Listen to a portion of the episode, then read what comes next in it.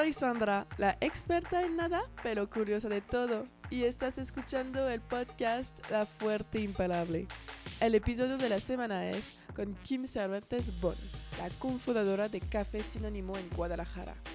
Hoy hablamos de su trayectoria, sus diferentes etapas para encontrar lo que le gustaba realmente y los retos de tener un café. Si te gusta el podcast, puedes seguirme en Instagram at La Fuerte Imperable. Espero que les guste esta conversación con Kim. Aquí vamos, c'est parti. Hola Kim, gracias por aceptar mi invitación y bienvenido a Ready. ¿Cómo estás? Hola Sandra, muy bien, muchas gracias. Eh, gracias por la invitación. ¿Te gustaría presentarte para que nuestra audiencia te conoce un poco más? Sí, claro. Me llamo Meilin Kim Cervantes Bon. Tengo un café llamado Sinónimo. Y es de eso que vamos a hablar hoy. Sí. Pero primero me gusta mucho saber sobre la infancia de la gente, cómo son. Entonces, ¿puede contarnos un poco cuáles son tus recuerdos de tu infancia? ¿Cómo fue?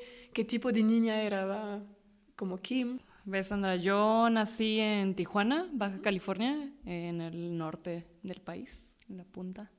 Nací en Tijuana, pero mi primer casa o donde vivía mi familia eh, era en Rosarito, que es un, un pueblito o ciudad, no sé, este, abajito de Tijuana. Este, ahí viví como mis primeros tres años de vida, estás a un lado del mar, del Océano Pacífico, entonces literal crecí con el mar. O sea, no me podía meter tanto porque el agua estaba congelada, pero pero sí jugaba y tengo recuerdos y fui a primero de kinder ahí en Rosarito solamente y luego ya nos mudamos por el trabajo de mi papá a, a playas de Tijuana, que es Tijuana, pero el lado de la playa. Ah, qué cool, Tal gusto cual. todavía siempre en la playa. Sí, y ahí estuve segundo, tercero de kinder primero y segundo de primaria, o sea, cuatro años. Y ya de ahí nos mudamos a Mexicali. Pues ahí ya fue donde, cuando la gente me pregunta como que de dónde soy, pues la verdad, la, soy de Mexicali porque ahí crecí. O tengo la mayoría de mis, de mis, de mi memoria o mis recuerdos, este, son ahí. ¿Y cómo fue, cómo estaba uh, Kim Niña? ¿Cómo es alguien introvertida, deportista? ¿Qué te gustaba hacer? Sí, pues la verdad siempre me fue muy bien en la escuela, siempre estaba como en el cuadro de honor y así, y siempre fui muy deportista desde muy pequeña. Mi papá siempre fue muy deportista, a mi mamá le encantan los deportes, aunque no los juega tanto, pero le gustan mucho. Y mi primer deporte fue el béisbol porque mi papá jugaba béisbol, entonces yo iba a verlo, entonces desde neta que tenía tres años, así yo ya agarraba el bat y jugaba béis, aparte porque en el norte pues se juega mucho béisbol.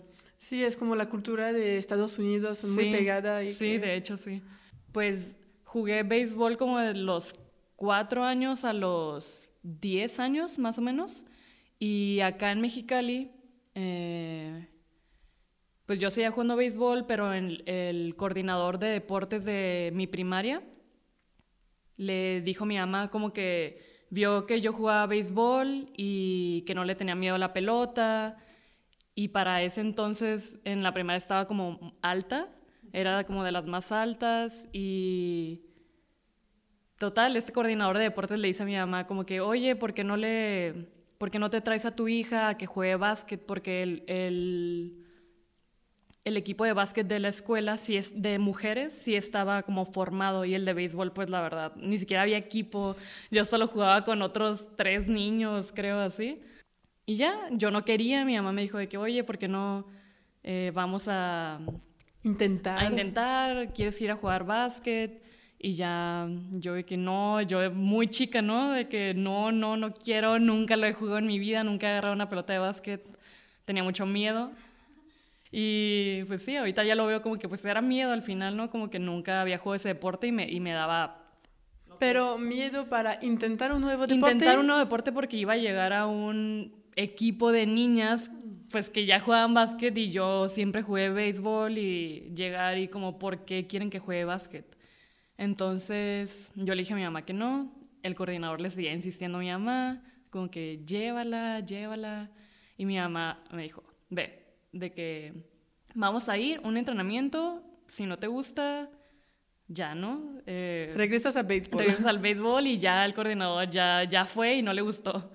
Y pues fui y como que sí tengo una vaga memoria de ese primer entrenamiento porque pues me gustó, vi que sí podía hacerlo bien, se me facilitaba, no sé, los deportes como que, no sé, siempre se me han facilitado, creo.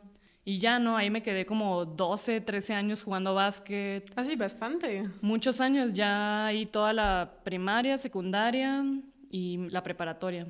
Ok, súper bien entonces. Sí, llegué a, a, jugar para el estado, para Baja California, llegué a venir a, a nacionales, a Guadalajara, de hecho. Hiciste básquetbol en buen nivel. Sí. Como, como un nivel nacional, es como un equipo formado y como... ¿Cuántos entrenamientos a la semana o cosas así? Todos los días.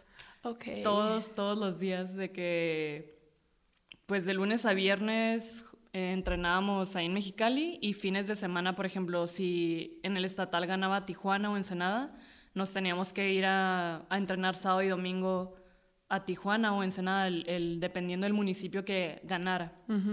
Porque ellos como que nos preseleccionaban y ya se quedaban 12 niñas para representar al estado. Ah, súper bien. Sí, la verdad fue obviamente el básquet algo que me marcó, porque pues sí, era muchísima disciplina, mucho tiempo invertido. ¿Y te pasaron dietas a esta edad o no? No teníamos tan restringido, mm. pero sí estuve en el CAR, que es un centro de alto rendimiento en Tijuana, este, que es donde concentran a los deportistas. Y pues ahí tenían el comedor para los deportistas y ahí de cierta manera nos controlaban la alimentación. Pero la verdad, sí me acuerdo que había momentos en los que nos brincábamos la barda y nos íbamos al Carl Junior de enfrente y así porque pues sí nos daban de que ensalada y o era comida como que no de un comedor pues no nos no de un comedor de pizza o sea sí me acuerdo que sí nos decían por ejemplo no carne nada de carne antes como unas semanas antes de ir a los torneos la carne pues tarda en procesarse y salir del cuerpo, así, entonces de cierta manera pudiéramos estar como más pesada. Entrenamiento diario, como siguiendo una dieta, entonces, siempre tenías disciplina, porque para estar en estos niveles... Sí, no, y me acuerdo que sí hubo un momento que lloraba, lloraba, así llegaba a mi casa llorando porque le decía a mi mamá que pues no aguantaba, a veces, por ejemplo, eran 15 años y, y fiestas de amigos y amigas los fines de semana y pues yo no podía ir porque me tenía que ir a entrenar. Entonces la parte social en ese, en ese tiempo la tuve que dejar a un lado porque tenía que ir a entrenar. Ok, ¿y lo elegiste? De como decir, oye, yo prefería, ok, sí estaba pesado de no ir a cosas sociales de 15, pero también quería, sí. Sí, quería, me gustaba, pero sí me pesaba cuando el momento, ¿no? El FOMO de que el momento de querer estar en la fiesta, pero la verdad, eh, mi mamá siempre fue como, si tú te quieres salir, salte, o sea, salte así. Entonces ya que me la ponía así como salte, yo, no, no quiero porque sí quería ir, claro, el... Al final en el equipo, cuando preseleccionaban a varias, yo recuerdo, o sea, al final no era como la mejor, era buena, promedio, eh, pero para llegar como al equipo final sí es como aguantar. Más que ser la mejor, es como darle y darle, porque son meses, meses de, pues de estar entrenando y es pesado. Entonces, y es mucho trabajo. Y es como, y lo leí un libro que se llama Mindset, te hablan de eso, de los deportistas, por ejemplo. Hay los buenos que son talentosos desde naturalmente y que si ellos no trabajan, van a fracasar un momento porque siempre estaban haciendo, haciendo las cosas con talentos. Pero la gente que tiene un nivel más bajo, pero que trabajan mucho más porque saben que tienen que trabajar el doble para tener el mismo resultado, pues ellos pues van mucho más lejos. Sí, pues algo así fue y, llegaba y nunca ganamos oro, la neta. ganamos plata y bronce, que pues es muy bueno. Llegábamos a, las llegamos a la final y semis y así. Ok. Entonces, pues sí, esa fue mi vida en el básquet. Bueno, y en la escuela también, pues eh, siempre fui muy buena. Mi mamá es maestra de matemáticas y física. Entonces, mi mamá tiene como, no sé, 35 años dando clases. Entonces, es maestra, es muy cuadrada y es- da clases en secundaria y me dio clases a mí toda la secundaria. Oh, pesado eso, porque no podías fallar en este. No, no, para nada, sí. Y la verdad es que en el área en la que ella da, que es matemáticas, siempre me fue muy bien. No sé, como que se me daban también las matemáticas. Ella como maestra, pues sí la admiro mucho y explica muy bien, pero por ejemplo en casa, si yo le pedía como mi hermano o yo le pedíamos como ayuda de que mamá, me ayudas con esto y a nosotros como que no nos tenía tanta paciencia como a sus alumnos, ¿no? Es como esto, esto y así. Estaba su trabajo de, en, en la De mamá. escuela de bien hacer las cosas y a la, y a la casa después ya. ¿Tienes una maestra que te lo explicó? ¿Y yo? Ajá, sí, de hecho, es como, ya lo, ¿por qué no lo entendiste o por qué no me preguntaste en la clase, no? De que, y yo, y no, pues ya mejor ni preguntas, sí, de que ya lo hago. No, pero siempre me fue muy bien con ella y hasta recuerdo que mis amigos me echaban carrilla como de que, ay, te pasas los exámenes seguro antes y así. Ah, Todos. Pienso que todo, todos los como los hijos de, De de maestros. maestros, pues se le pasó al momento. Sí, pero pues no. Creo que cualquier persona que conozca a mi mamá como maestra sabe que Imposible. nunca me las pasaría así de que no. Sí, no. Si tienes éxito es por ti propia. Sí. Entonces fuiste a la prepa en Mexicali. Ajá, en Mexicali, sí. ¿Y después qué hiciste? Y ya después me vine acá a Guadalajara. De hecho, ahorita que venía de que en un mes, justo en un mes, cumplo 10 años aquí. Wow, felicidades. Gracias. ¿Y por qué llegaste en Guadalajara entonces? Me vine a estudiar a Guadalajara, estudié diseño industrial.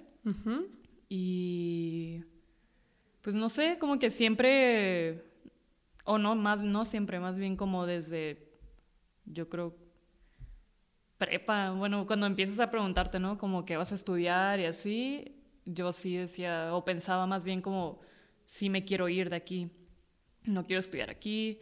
¿Y, ¿Y por qué?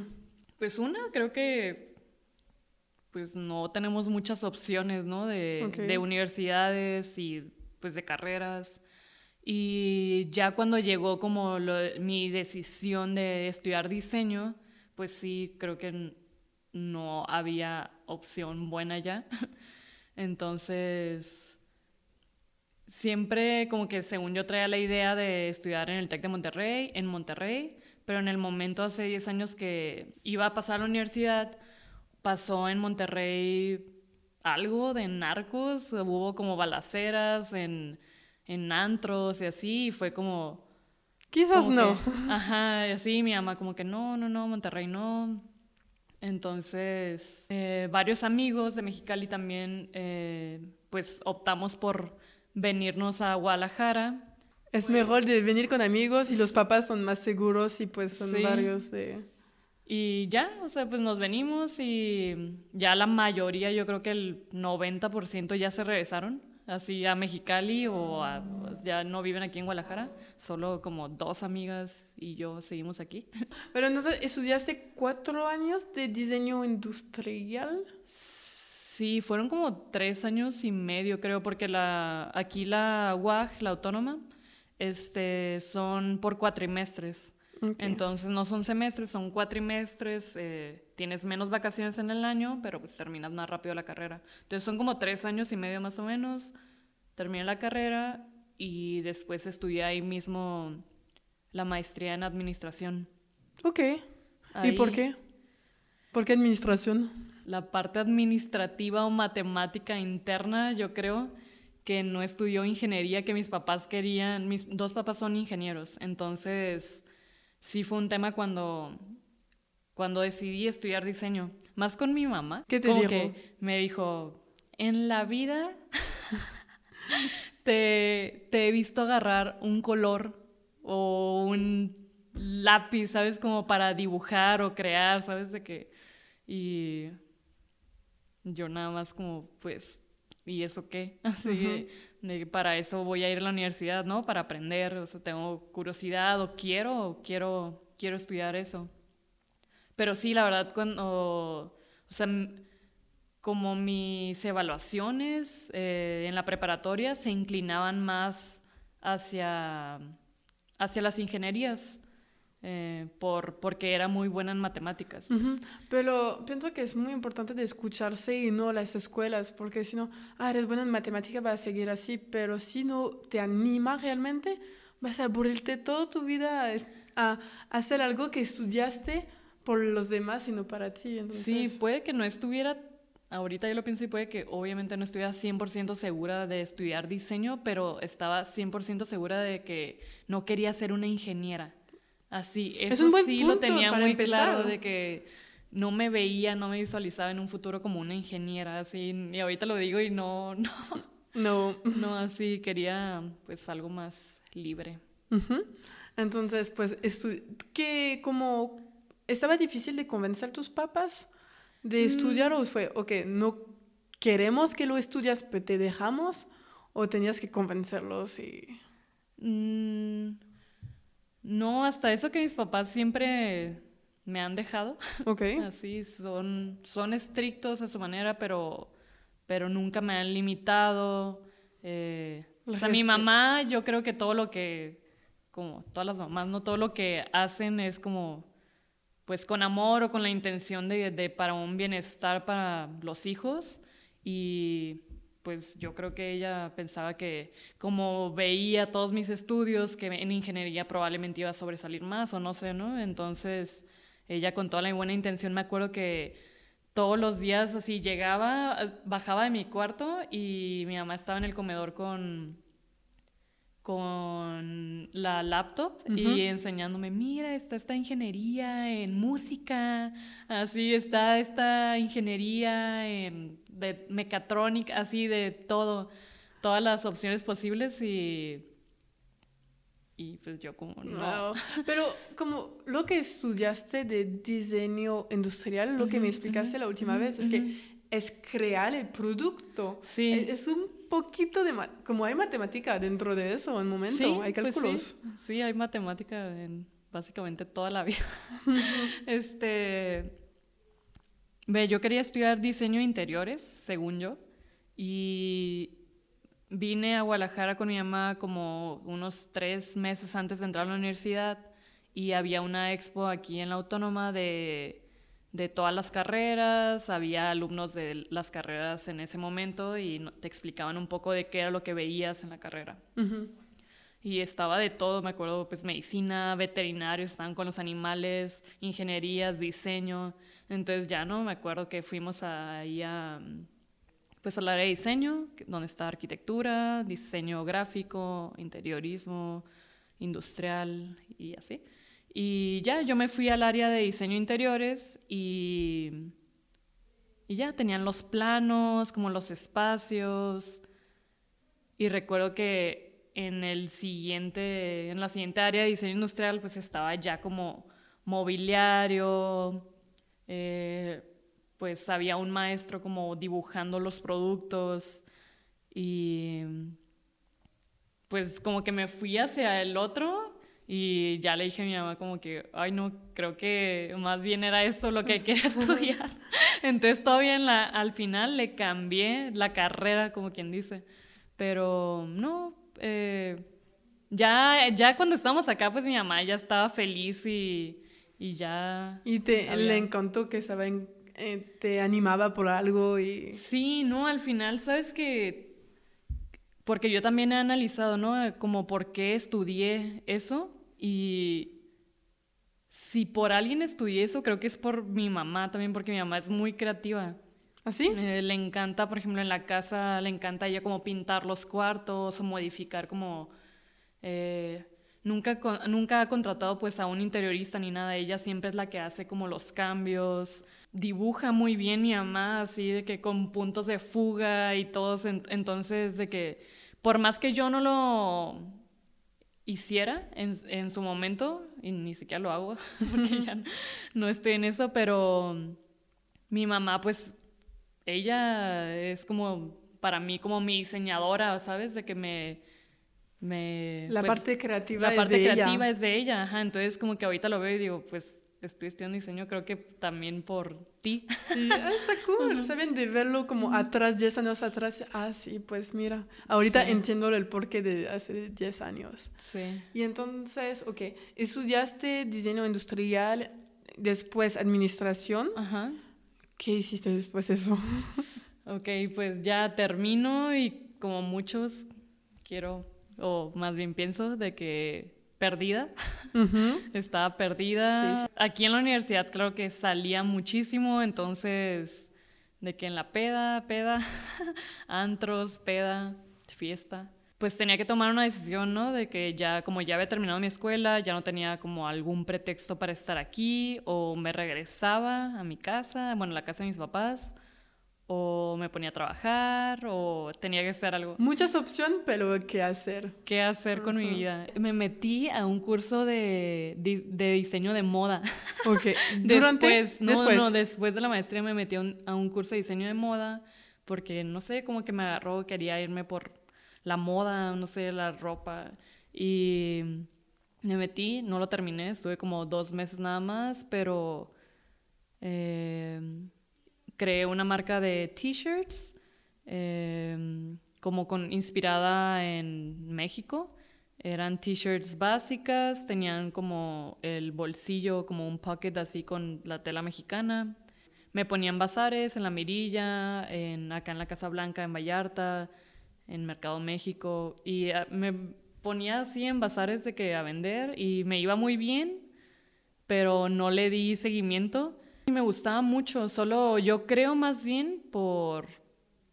O sea, no tiene nada que ver, pero creo que el- probablemente la edad. Ahorita es como si ahorita sinónimo lo dejara como ahí, Ujú. ¿sabes? Cuando tiene un crecimiento, pues yo así lo veo, como que la dejé, o sea, tenía un crecimiento, tenía un potencial más bien, y lo dejé, o sea, ajá, por lo- a mí ya no me encantaba como lo que había hecho, y de hecho, cuando conocí a Rubén, lo acababa de terminar, como el- ese proyecto, Ujú. y Rubén mm, lo vio y me dijo, está muy bien, ¿por qué no le sigues? Yo te ayudo como a, a rebrandearlo. Y yo así como, no, es que no es eso, como que ya no, ya lo no quería. hiciste por al momento te parecía súper cool, pero después te bajó como la animación fue, quizás no es eso, pero lo intentaste hacer Sí. 100 porque Sí, vendiste y sí, te no, funcionó. vendí, vendí, pero no, pues lo dejé ahí, como que según yo lo dejé en stand-by, lo iba a retomar, pero no, pues ahí se quedó ya, la marca murió. Ah, no hiciste una marca de playera Ajá. después de Después de estudiar eso- administración y, diseño. Sí. Y, y ya, te- eh, a la par de que tenía esa marca, pues vendía en los bazares y, e iba a entrenar a Black Box. Esa era mi vida, ¿no? De que entrenar todos los días, pues coser en el, mi departamento y planchar los, los moldes y así. Y ahí viene mi primer trabajo oficial, como, bueno, mi primer, ajá, como contratada por alguien, que fue ahí en Black Box. ¿Cómo pasaste de como hacer tus playeras a entrenadora? Más bien lo llevaba a la par. Cuando Rogelio me pregunta de que, oye, pues yo ya tenía un, desde más o menos de que abrieron Black Box, yo estaba entrenando con ellos y ya me sabía un poco como la dinámica o cómo se realizaban los entrenamientos. Recuerdo que íbamos bajando las escaleras ahí saliendo de un entrenamiento y me dijo como, oye, ¿no te, no te animas a ser entrenadora? Como que estaría bien tener una mujer en el equipo porque no había mujeres en ese momento. Y ya, tú dime, piénsalo así, ya me bajé yo. Yo tenía lo de las t-shirts y entrenaba, ¿no? Nada más, entonces no tenía como un trabajo fijo. Entonces la pensé yo creo un día. y ya dije, sí, pues me voy a animar. Claro que también otro miedo, ¿no? Al principio, el primer entrenamiento, así bien nerviosa. Porque es muy diferente. Sí, pues no es lo mismo tomar una clase que estar enfrente de un grupo y, y explicar y como captar su atención, motivarlos. ¿Y cómo pasó? Como, porque conocías a los alumnos, porque tú estabas parte de ellos. Sí. ¿Y cómo sí. se hizo el cambio? Oye, pues ahorita yo te voy a decir qué hacer. ¿Cómo pasó esta Fuck. etapa? Siento que todas las cosas que he hecho en mi vida me aviento, ¿no? A veces como que ni siquiera pienso tanto en, en todos los detalles. Porque pues si está no- bien, porque quizás pierdes la miedo que la gente puede tener de empezar las cosas. Y Sí, y siempre tengo miedo, pero pues al final me lanzo, ¿no? Pues no sé, solamente lo hice así, solamente ahora yo estoy del otro lado y pues obviamente cambias tu actitud, eh, tienes que tener como que ser un poquito más exigente y poner siempre como una línea de respeto, creo, Ujú. eh, para de que ahora yo estoy acá y pues en esta hora probablemente pues soy tu coach y, y no, no soy tu amiga. Ah. Ajá, sí, bueno, pero es no, más así, bien, más bien. pero Soy tu coach, amiga, pero no, ya no estoy yo como... No voy a cotorrear contigo, voy a Ajá, ayudarte a que haces mejor y ayudar a los demás, sino voy a estar así Sí, como sí. hablando. Sí, porque amigos, sí, amigos hice muchos en Black Box. ¿Cuánto tiempo quedaste allá? ¿Qué hiciste en Black Box? Eh, estuve como nueve meses, creo solamente. Ujú. Estuve tres meses aquí en el Americana y después abrieron Black Box en Providencia. Me fui para allá, estuve como otros tres meses y después abrieron Black Box Valle Real Ujú. y me fui para allá. Entonces Y- siempre fue la coach que empezaba los nuevos. Sí, sí. Eh, yo estaba como aperturando los black box, entonces pues mi chamba ahora sí que era hacer que los clientes se, pues, se quedaran y se inscribieran, les gustara. Anima a la gente. Sí, así que salieran felices de su clase y pues motivados. Y entonces, ok, te, te va de Black Box nueve meses después y ¿qué haces? Porque, Ok. ¿Qué pasó? ¿Por qué, ¿Por qué cambiar? ¿Porque te parecía que te gustaba o...? Sí, de hecho sí, porque como te decía, pues he hecho deporte casi toda mi vida, entonces me, me gustaba mucho el black box, me sentía muy bien, pero ya hubo un momento en el que o tenía que abrir pues un gimnasio o dedicarme a eso, o sea, más bien ya yo me preguntaba, ¿no? De que, ¿qué hago aquí, no? De que me voy a dedicar a esto o de abrir un black box, más bien de, dije, pues o abro un black box o tener un- mi, mi gimnasio, así. No sé si, si, si me visualizaba como coach siempre. Era eso también, ajá, como que creo que no me visualizaba como coach, pues siempre. Entonces, eh, tenía que abrir uno, pero a la vez dije, no, ya creo que salir de, de esto. Ok. Entonces, como indecisa, yo creo. Ok, salgo de Black Box. Tuve un viaje, eh, el único viaje que he hecho con mi mamá sola. Eh, nos fuimos a China y pues fue un viaje que me cambió porque yo, yo estaba otra vez en ese momento de mi vida de qué voy a hacer, ¿no? Otra vez en Guadalajara, sin trabajo. Entonces me voy con mi mamá, regreso y aparte terminé una relación con mi exnovio. Acaba de terminar una relación, no tenía trabajo y no sabía qué hacer. Estuve a punto de regresarme a Mexicali otra vez o de irme a buscar otra opción. En ese momento, eh, a unos amigos de mis papás tienen como una opción de trabajo en una empresa de ingeniería porque pues son amigos de mis papás. Mi mamá, ¿no? De que toma el trabajo, te van a pagar muy bien y tienes que tener un trabajo seguro y así, ¿no? Entonces... Asustada no- por ti, de ¿qué vas a hacer de, mi de tu vida? Sí. Y si intentaste algo, no, no funcionó, entre comillas, muy grande. Sí, no, y ya la presión de que ya había tenido lo de las t-shirts, o sea, ya me habían apoyado en eso, por así decirlo, ya había, me habían apoyado pues en entrar a Black Box y tampoco. Entonces, pues total, ajá, creo que por algo influyó esa presión y tomé el trabajo. Es una de las mejores y peores, peores experiencias. No, no peores, la verdad, o sea, tampoco es como que pasó algo tan grave, solamente no lo disfrutaba. Fueron seis meses que estuve ahí en una construcción de una, de una planta eléctrica. Entonces el mundo estaba rodeada de, pues, de trabajadores y de ingenieros, la mayoría obviamente hombres. El ego así de los hombres ingenieros, siento el, el ambiente es muy pesado. Para todo hay reglas, obviamente, todo tiene que pasar por aprobación de, de alguien más. Llegaba a mi casa a veces pues triste, me iba muy temprano, como estaba muy lejos, como a una hora, me iba muy temprano, regresaba muy tarde, ya no cocinaba, ya no hacía ejercicio, que venía como de hacer mucho ejercicio, me fui perdiendo ahí, aparte de que desde que me levantaba creo que no me sentía a gusto porque tenía que tener uniforme, o sea, botas con casquillo, chaleco, casco y camisa de botones, así, no me sentía yo desde el primer momento del día. Al principio sí me causaba como intriga, dije, ok, voy a hacer esto, probablemente me guste. Sí lo disfruté, al principio como que me traía muchos recuerdos de niña porque mi papá es ingeniero pues, eléctrico y crecí en ese mundo me traía las palabras, o sea, que utilizaban los ingenieros de la planta y así. Las había escuchado en algún punto de mi vida, pero no, ya, pues yo no estudié eso. Más bien yo entré a trabajar ahí para ser la administradora, pero era la administradora general, así, era mucho trabajo. Tenía, pues, recursos humanos, o sea, yo era la responsable de contratar a, pues, hubo un punto en el que había 100 personas ahí eh, yo era la responsable de ir a rentar como las casas para que ellos pudieran vivir ahí.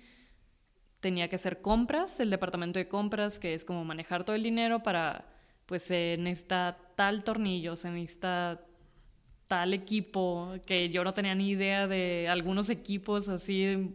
Y Tenías que aprender algo súper nuevo. Sí, y pues era responsabilidad porque estás manejando grandes cantidades de dinero. No te llenaba. No, no me sentía, no me sentía yo, no me sentía a gusto. Hice el trabajo, lo hice lo mejor que pude, así, y con un mes de anticipación más o menos, pues le dije a mi jefe que, que me iba a salir. A mi mamá también le dije con anticipación que, que me iba a salir y mi mamá no, pues me empezó a decir que todo se me hacía fácil, que pues que así no es la vida y que qué voy a hacer que básicamente que me quedara ahí a trabajar y pero no, más bien le dije, "No, estoy feliz y no quiero estar aquí." No querías esta vida y se entiendo, pienso que es cosas de generación o los papás, nuestros papás se sacrificaron mucho para nosotros y que sí, tienes que aguantar toda tu vida así, la vida es así, aguantar, aguantar, aguantar. Y ellos quizás espero que encontraron cosas en la familia, pero nosotros, nuestra generación, queremos como encontrar algo que nos anima y que podemos gastar nuestro tiempo a hacerlo sin contar las horas y cosas así. Sí, sí, tal cual. En ese trabajo, pensando antes de salirme de que, que voy a hacer, ahora sí tengo que hacer algo, el día que, que salga ese trabajo tengo que tener al día siguiente mi plan ya, ¿no? entonces, un mes para saber qué vas a hacer. sí, de hecho. Entonces en un mes, eh, en ese momento me fui unos días a San Francisco con Rubén. Salíamos mucho a cafecitos, de que nos íbamos a desayunar, a leer, a Rubén pues, trabajar y eran nuestros momentos y me como que me di cuenta que siempre me ha gustado el mundo como de los cafés o no sé si en general como de los restaurantes eh, no, creo que los cafecitos, así me gusta el mood del café, del desayuno, como... ¿Por qué te gusta? Pues porque es tranquilo, o sea, no es como un bar, ¿sabes? No me voy a meter a la industria de un bar que es como demasiado alcohol, mucho ruido, así. Esto... Mm, hubo un momento en el que descubrí que quería lograr ese como el sonido ese perfecto que se escucha en un cafecito como de entre cubiertos, la plática, la música, la barra del café como moliéndose y e, ese sonido o ese como paz por en ciertos momentos hay mucha paz en el café y a veces no. Este pues no sé, como que fuimos a cafecitos allá en San Francisco y hicimos un tour de cafés y ya hubo un momento en el que dije, wow, quiero, me encantaría estar todo el día, ¿no? En un, en un cafecito. Y, y ya, lo, pues creo tomé la decisión. Quiero hacer un café, quiero tener un café. Regreso a mi trabajo y hablo con, recuerdo que le mandé un mensaje a Jorge. Jorge Sotomayor. Ajá. Él lo conocí, lo conocí por una amiga, pero ya hicimos como una amistad más fuerte acá en Black Box, porque ahí éramos compañeros, después él me ayudó incluso como a ser coach. Yo le preguntaba como, ¿cómo voy? ¿Qué, qué hago? Pues ya le mandé un mensaje como que, ¿qué onda? Oye, eh, recomiéndame un curso para baristas aquí en Guadalajara. Y ya me dice que, ¿para quién? Porque pues obviamente yo ni al caso así. Sí. y ya le contesto de que para mí. Y ya eh, me dice, no, pues, ¿qué? Yo te ayudo así. Y yo, wow, ok. y ya lo vi, le dije que quería un café, él me dijo, va, pues yo te ayudo en toda la cuestión como de la barra, te ayudo a, a generarlo, ¿no? A poner la barra, te aconsejo y así. Entonces, wow, dije, ok. Súper y, cool. Y ya, en cuestión de el dinero, pues busqué a mi papá, le dije, papá, quiero poner un café y mi papá pues siempre me ha escuchado y me dice, ok, va, pues pásame un plan de negocios. ¿Cómo Obviamente. va a estar? Como un, investi eh, un La inversión, sí. Ajá, una inversión. Pero una, una, alguien que va a invertir su dinero y que quieres, ok, sí, sí, muy bien, eres mi hija, pero Ajá. yo sab quiero saber dónde van mis dineros. Sí, exacto, sí, sí, sí, no fue como, ah, sí, ahí te va el dinero y haz lo que quieras. No, no, no, claro que me dijo como, va, pues aviéntame el plan de negocios, dime qué onda. Y ya fue como, ok. Entonces me tuve que poner a trabajar en eso, a hacer números. Me fui a Mexicali porque fue en diciembre, fue como en época de Navidad y así, ya que mi papá me dice lo del plan de negocios, regreso a Guadalajara y ya que como vi como más claro que si mi papá me iba pues dar una inversión, pues no la podía cagar. Ya no tenía, no creo que ya después de todo esto que hemos platicado, pues no iba a tener como otra oportunidad o probablemente sí, ¿no? Pero ya lo quería hacer bien, pues tenía que comprometerme y... Y, y es algo que decidida. te animaba. Sí, y pues al, a la vez nunca había trabajado en un café. Entonces no era lo mismo, nunca, nunca va a ser lo mismo ir como cliente a, a ir a tomar un cafecito, echar el chisme, leer lo que sea, a estar detrás uh -huh. de todo el trabajo que requiere un café. ¿Y qué hiciste entonces? Entonces regreso en enero eh, a Guadalajara, veo a Jorge y, y, ya, ¿no? Él me dice que, ¿qué onda? ¿Cómo vas? ¿No? Con el plan y así, él todavía pensando que quería abrir mi café. Y ya le dije que no, pues todo bien, solo que vengo a pedirte trabajo. Y ya me dijo como, ¿en serio? Y yo, sí. Me dijo, va. Y ya entré ahí a Palreal. En ese momento iban más o menos abriendo Palreal en la zona de Andares. Uh -huh. Entonces, pues él me preguntó de que quieres estar aquí en Andares o en Palreal acá, en Lope de Vega, ¿no? Y pues como que pensé y dije, ay, pues la verdad, Palreal de acá ya lo conozco muy bien, he sido clienta de ahí. Entonces como que tenía la intriga de cómo se movía el mercado allá en Andares, cómo era el cliente allá. Y aparte como iban de cierta manera iniciando el negocio, dije, pues creo que me va a servir un poco más porque yo voy a iniciar, ¿no? Entonces... De ver todo que es antes y qué hacer y cómo tener nuevos clientes y que se quedan, etc. Sí, exacto. Entonces, pues estuve ahí igual como nueve meses, diez meses, me parece, o sea, de enero a creo que octubre, noviembre, por ahí me salí. Uh -huh. Pero ya yo, yo tenía muy claro como la intención de que voy a trabajar un año este año y ya ahora sí me, me voy a aventar ¿no? a, a, abrir mi café. Entonces estuvo muy padre para el Real porque la verdad es que todos los días iba con la intención, con ganas, ya feliz y con ganas de aprender, ¿no? Había mucho que aprender. Y por más de que siempre se puede aprender y en Palreal pues más, pues sí fue como, me tengo que ya llegó el momento y tengo que salirme y, y hacer lo mío. Como es una práctica que todo que aprendes es para tú después, para hacerlo.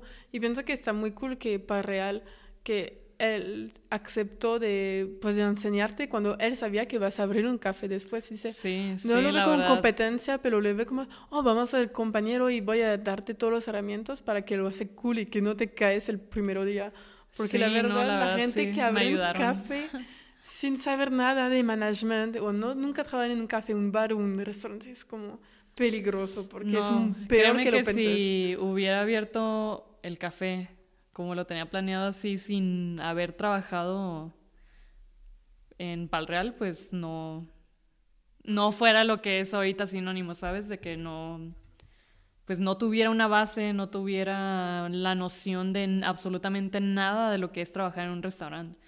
Y por más de mi familia, tengo eh, mis tíos en, eh, por San Francisco abrieron un restaurante, tengo otros tíos acá en Sinaloa que también tienen un restaurante, como que ya después el de mi familia de acá de California sí lo cerraron y el de Sinaloa sigue abierto, pero creo que también como por mi familia ya después como que pensé de que ay, también tenía lo familiar, ¿no? Que siempre me gustó. Mi exnovio también abrió un, un restaurante aquí por la Americana con una amiga y, y eh, con ellos también viví como toda la apertura y así, entonces como que... Conocías un poquito, entonces. Sí, un poco, pero nunca había tenido el Sí, propio. el management de atrás. sí. Sí, y Te sales de Parreal. me salgo de Palreal, me voy a Japón con Rubén y sí fue como un parteaguas de que sabíamos que era como nuestro último viaje antes de irnos con todo, ¿no? Abrir y, y quién sabe cuándo íbamos a viajar después, pero luego se viene pandemia y pues y no, no viajamos nunca. ok, nos vamos a Japón y hicimos un tour de cafés así, de que todos los días íbamos a dos, tres cafés así, de que todo el día y agarrando inspiración, nuestra libreta. Yo en todo ese viaje me iba aventando pues menú, eh, todo lo que quería. Es la parte más padre. La creatividad de- La creativa, la verdad sí que extraño mucho como toda la parte creativa, de que cuando imaginas y quieres y estás todo emocionado por, por hacer algo, ¿no? Está... Y pues ese viaje obviamente estuvo de ensueño. Ajá. Y pues ya regresamos como a mediados de noviembre. En ese momento yo nos íbamos a asociar con un amigo, pero al final no se dio. Y ya teníamos como tres meses trabajando con ellos, pues habíamos hecho algo de avances, de hecho con, con él, con mi amigo, se llama Ramón, este, con él eh, se creó sinónimo, o sea, con, con Ramón y con Rubén creamos como el naming, de que Rubén nos aventó El branding y Ajá, todo. de que en base a lo que Ramón y yo le, le platicábamos y pues elegimos sinónimo, o sea, yo creé sinónimo con él, y, pero al final pues como que no nos pudimos poner de acuerdo y pues claro que me agüité así, eh, Porque es tu bebé. sí, que, que ya estuviera avanzado un poco y luego no, fue como uf, se me vino el mundo abajo, lloré todo el día. Sí, normal. Y, y pensé así que ya no se iba a hacer nada, ¿sabes? De que... Y, y ya Rubén, como siempre, llega a salvarme. de que es mi todo, de que llega y me dice, a ver, amor, tranquila, respira. Tú ibas a hacer esto antes de, de asociarnos, tú ibas a hacer esto sola, acuérdate. Tú lo ibas a hacer, así, tú, lo ten- tú tenías toda la intención de hacerla, vamos a hacerlo. Eh, hay que, ok, ya no se pudo esto, vamos a regresarnos al, al, al plan que teníamos. ¿Qué es lo que tenemos que hacer? ¿Qué, qué paso sigue? Pues buscar el location, ¿no? Entonces, que es como lo, para mí lo, pues lo primero, de lo primero que tienes que hacer, ¿no? Buscas la ubicación y ya en base a eso, pues todo se puede ir como materializando o formando. Ok. Entonces, pues ya, eh, ponle que el viernes fue el día que lloré todo el día y me acuerdo que sábado y domingo eh, todo, ah, y luego ya Rubén y yo ya habíamos como analizado también dónde ponerlo, ¿no? En qué parte de Guadalajara, porque habíamos visto un local allá por Andares y, y Providencia, la Americana. Nosotros vivimos acá, entonces, aquí en la Americana, entonces ¿Cómo elegiste? ¿Cómo elegir la- una... ¿Cómo, eh, cómo elegimos? Eh, pues fue de cierta manera fácil, o sea, porque teníamos hay muchos cafecitos en Providencia y yo tenía la experiencia, por ejemplo, de Andares, de Palreal, que cerraron allá, entonces, pues siento que esas zonas son muy buenas, pero al final el concepto que uno trae o que nosotros traemos, o, sea, de, varía, ¿no? Depende de cada quien, pero el que nosotros traemos, pues sabemos que probablemente haya, pues no va a ser tan apreciado como como la gente que vive aquí. Ok, los clientes de como Providencia y Andares no fue adecuado por el concepto de sinónimo que estaba, que sí, es. Sí, eh, y, e incluso cuando, como que entre amigos también siempre preguntas, ¿no? Con amigos. Eh, tengo un amigo que sí recuerdo que me dijo de que, ay, no, no lo pongas aquí en la americana, ya está muy saturado ya está lleno de cafés y así. Pero cada quien tiene su opinión y me cuida mucho más de la gente que no tienen la expertise del lugar. Depende si la persona tiene un restaurante muy cool, pero si no conoce, solo lo ve de afuera como clientes, sí, Americana hay demasiados, pero la gente ahorita viene en Americana y vamos a ver dónde vamos, pero solo tenemos que caminar y vamos a encontrar un café. Uno en cada cuadra. Sí, y de hecho pues sí, ponle que está muy saturado, pero a la vez sí lo con bueno, al menos esa fue mi ese fue mi pensamiento, ¿no? Yo lo comparé con no sé si te vas a ciudades grandes de que Los Ángeles, Tokio, San Francisco y ahí en esas ciudades en realidad hay un café en cada cuadra, pero todos los cafés a mi parecer están muy chidos, y el concepto diferentes. Sí, son totalmente diferentes cambias de mood de un segundo a otro. Entonces fue como, ya Rubén y yo ya tenemos muy claro de que aquí en la americana es el spot, es nuestro spot, ya, ya conocemos perfectamente aquí, sabemos cómo se mueve y, y es eso, ¿no? Ya que decías como que yo me sentía un poco más segura aquí porque aquí vivimos. Y entonces, pues ya buscar eh, ubicación y sábado y domingo recuerdo que nos, nos, subimos al carro y literal calle por calle, así por toda la americana, aquí por todas estas callecitas, todo lo que es como Ladrón de Guevara, americana, incluso hasta fuimos a Santa Tere, me acuerdo, era como una opción, ¿no? Vamos a ver así toda la zona y, y ya buscamos, eh, marcamos a varios lugares. Ah, pero justo en ese momento Rogelio abrió otro black box en el lobby 33, allá por Andares. Sí. Entonces, y yo estaba como con la planeación, en ese momento no tenía trabajo, estaba en la planeación de sinónimo, y Rogelio me contacta y me dice, oye, ¿qué andas haciendo, no? De que no te gustaría, ayúdanos a abrir acá eh, el lobby, un mes, dos meses, lo que tú puedas, yo sé que estás con tu proyecto, pero échanos la mano mientras conseguimos a un coach, así. Entonces ya yo como que, uy, bueno, no sé qué hacer, pero dije, va, pues es, eh, es mediodía y puedo pues tener como un ingreso ahí, ¿no? Un poco. Estuve como un mes, un mes y medio solamente ahí y recuerdo que en, en esos días fue cuando vimos la casa de donde es sinónimo, porque justo en esa calle, eh, Rubén y yo damos hacia vuelta a la izquierda porque ahí vivimos a dos cuadras. Entonces es como nuestro trayecto diario. Y pasamos en la noche y tenía la casa dos letrerotes rojos, así, ese renta. Y Rubén los vio, de que me dijo, mira. Y yo, no mames, se renta. Este, ajá, y yo, frénate, así. Y era en la noche, así, me bajé, le tomé foto al número era, no sé, ya 10 de la noche, entonces ya no marqué en ese momento porque pues ya no me iban a contestar, seguro. Y en la mañana siguiente yo iba al box de 6 de la mañana a 12 del día. Me acuerdo que salí a las 12 y marqué.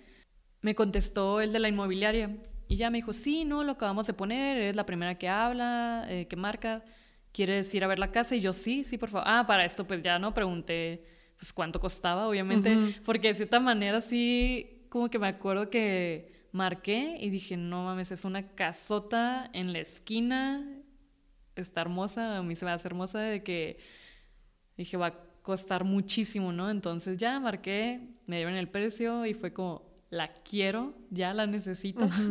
y Y ya eh, esa misma tarde fui a ver la casa, Rubén no pudo porque creo que tenía una junta o algo. Fui a verla, le tomé videos y, y ya salí bien emocionada y pues hicimos así, tardó el papeleo como un mes, un mes y medio, como de el 15 de diciembre al 15 de enero, por ejemplo. Creo que ya el 15 de enero fue cuando firmamos la Pero cerraron como la... autorizaron a hacer cambios adentro de la casa. Sí, sí. La casa tiene un premio, entonces no la podemos, no le podemos modificar como nada de la fachada. Ok. Eh, pero en el interior sí. Podías eh, hacer lo que sea. Sí, este, de hecho, pues Jaime es el señor que nos renta y pues tenemos como una muy buena relación, él vive ahí a un lado, entonces nos vemos casi diario y recuerdo que también antes de conocer al señor Jaime, eh, hablé con él y le dije, no, pues quiero la casa para poner un café y así, y él es muy platicador y luego, luego así por teléfono ni lo conocía y me dijo de que, ay, yo siempre había pensado en un café ahí, porque él creció, pues es su casa, ahí creció, es la casa de su mamá, más bien. Ah, qué cool. Este, y yo siempre había pensado en un café, pero como que nadie me la ha rentado para poner un café y no, qué bueno, así entonces yo como, wow, qué padre que... Le gusta el proyecto también. Exacto, ¿no? Y hasta la fecha sí le encanta, ama, ama ver, creo, como su casa viva, ¿sabes? De que le veamos la casa y que no, mira qué bonita. Sí, pero está pues súper bien. Y tengo una pregunta por eso, lo que imaginaste en Japón, lo que imaginaste en tu último trabajo y todos estos meses, lo que tienes ahorita es algo que parece o hay muchos cambios que pasaron. ¿Cómo, cómo es eso? Eh, neta, no sé cómo ha pasado y a veces sí, cuando me pongo a pensar en eso, por ejemplo, veo mis apuntes que hice en el trabajo ese desde la ingeniería o en Japón, o así cuando en todo lo creativo, en la pandemia, antes de que en toda la construcción, ya que firmamos la casa, cuando pues vienen como dos meses de, de reparaciones, de adecuaciones de la casa, eh, en todo ese momento pues estás como planeando, ¿no? Y bueno, ajá, pero el punto es que es increíble cómo eso está como beyond de que las expectativas, ¿sabes? De que yo imaginaba, así tengo en mi cuaderno, de que espacios blancos, pues muy limpio, música, recuerdo que hacía como pones, quiero escuchar, eh, quiero que se ponga este tipo de música, quiero que haya estos platillos, estas bebidas, todo así, ahora sí que... ¿Es lo que imaginaba? Sí, sí, así, en serio de que yo pues a veces no me la puedo creer, ¿no? Estoy ahí digo, no mames, ¿cómo hicimos esto? ¿En qué momento, en qué momento estamos, ¿no? Porque seguimos avanzando de que apenas cumplimos un año y pues no mames, no sé cómo le hemos hecho. Paso a paso, mi papá siempre me dice, porque cuando le digo a mi papá, como que, ay, no, no, no sé, papá, todo va muy bien, así. Me dice, chava, pues es el... Es tu momento también. Mm, es el trabajo y es la dedicación que se le mete a las cosas y todo, pues ha tenido su esfuerzo y por parte de todos, ¿sabes? De, como que todo se va acomodando. A veces como que me preguntan, oye, pero ¿cómo le hiciste con los empleados? ¿De dónde? Si pongo algo, ¿cómo consigo empleados? O, o preguntas así como, pero ¿cómo le hago para...? De hecho, cuando ya abrí Sinónimo, no, más bien, antes de de abrir sinónimo cuando estábamos como en la construcción, eh, más bien en las adecuaciones con el arquitecto, le pregunté a Rogelio, porque yo estaba muy nervioso también así en ese momento, ¿no? Estás iniciando un proyecto, no sabes qué va a pasar, de nada. Fui con Rogelio también y le pregunté de que, oye, Rogelio, porque él también, ¿no? Pues obviamente lo admiro mucho y fue como, le pregunté, ¿qué hago? ¿Cómo le hago, no? De que, ¿Cómo se hace todo eso? Ajá, ¿qué hago? ¿Cómo, cómo, cómo le sigo? ¿Cómo, ¿Cómo avanzo así? Y Rogelio, pues me acuerdo su cara así, muy serio.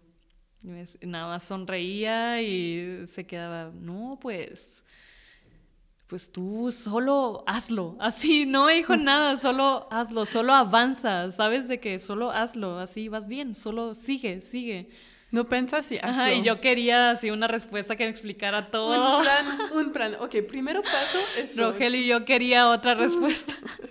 y no, él nada más avanza y pero claro que me sirvió, ¿sabes? De que, ok, ok, ok, pues sí, o sea... Es tomar acciones. Es solo hacerlo y día con día avanzar y avanzar y avanzar y así es como siempre, ¿sabes? De que incluso en este momento, si lo pongo en perspectiva, pues estoy en el día cero, ¿sabes? De que, por lo que te digo, ahorita acabamos de ir a ver como un espacio para el comisariato, para tener como nuestra proveeduría ahí, entonces siempre es como Ahorita pudiera estar como, Rogelio, ¿qué hago? No, pues no hay respuesta, ¿sabes? Solo es como, si lo quieres, quieres seguir creciendo, pues tienes que seguir dándole. Sí, ganas y todo. Pero como, por ejemplo, el menú.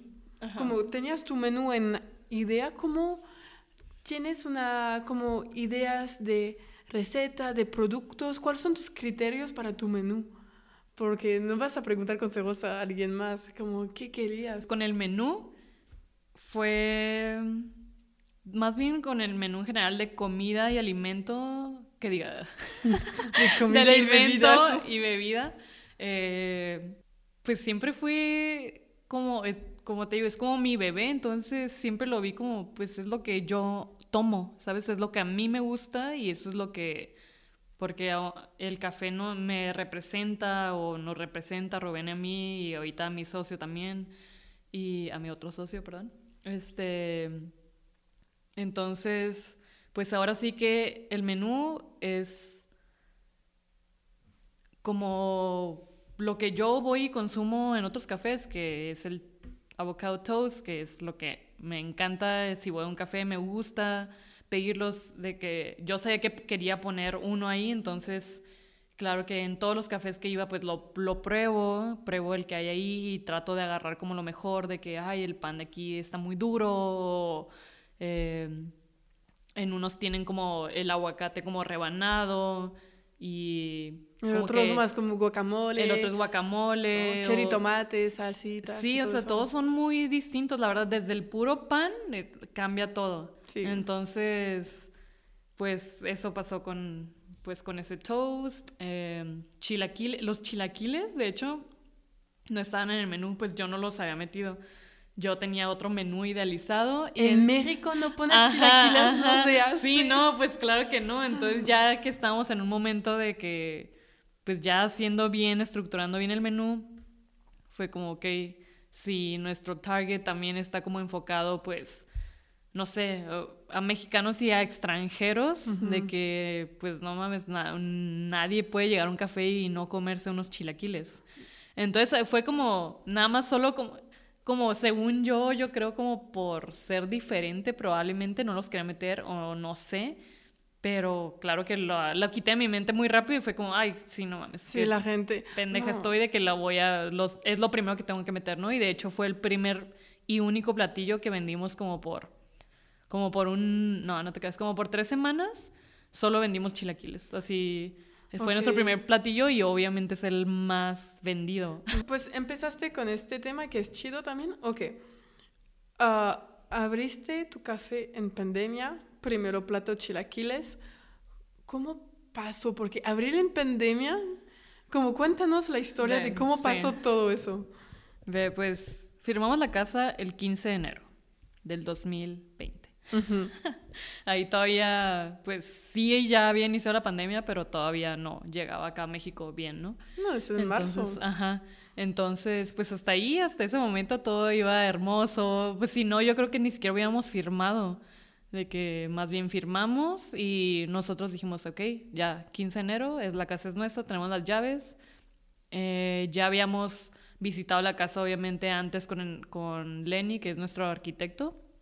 Y pues ya tenemos un poco como de la planeación para en cuanto tener la casa, pues darle, ¿no? Y, y ya, se hizo la planeación, pues tenemos tanto dinero de presupuesto, con esto es lo que tenemos para, para iniciar, ¿no? Calculamos de que enero, febrero, marzo, dos meses, vamos a abrir. Listo, marzo se abre. Marzo se abre sinónimo. Entonces, pues ya, se inicia la construcción, dos meses como yo muy desesperada, la verdad. estás muy ansiosa o estaba muy ansiosa, como ya quería abrir, sentía que pues dos meses de estar pagando renta y de que el dinero, ahí son momentos que el dinero pues solamente se está yendo, se está yendo, se está yendo y, y, no sabes ni qué va a pasar cuando abras, ¿sabes? Si, si va a llegar alguien. Entonces, pues ya, eh, marzo, llega pandemia, pues claramente no podemos abrir la ciudad está sola.